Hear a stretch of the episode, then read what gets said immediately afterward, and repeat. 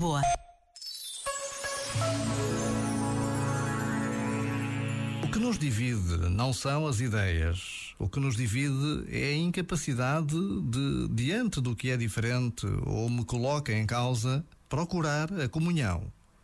Podemos experimentar a fraternidade. Basta para isso que não sintamos a diferença do outro como uma ameaça. Este momento está disponível em podcast no site e na app.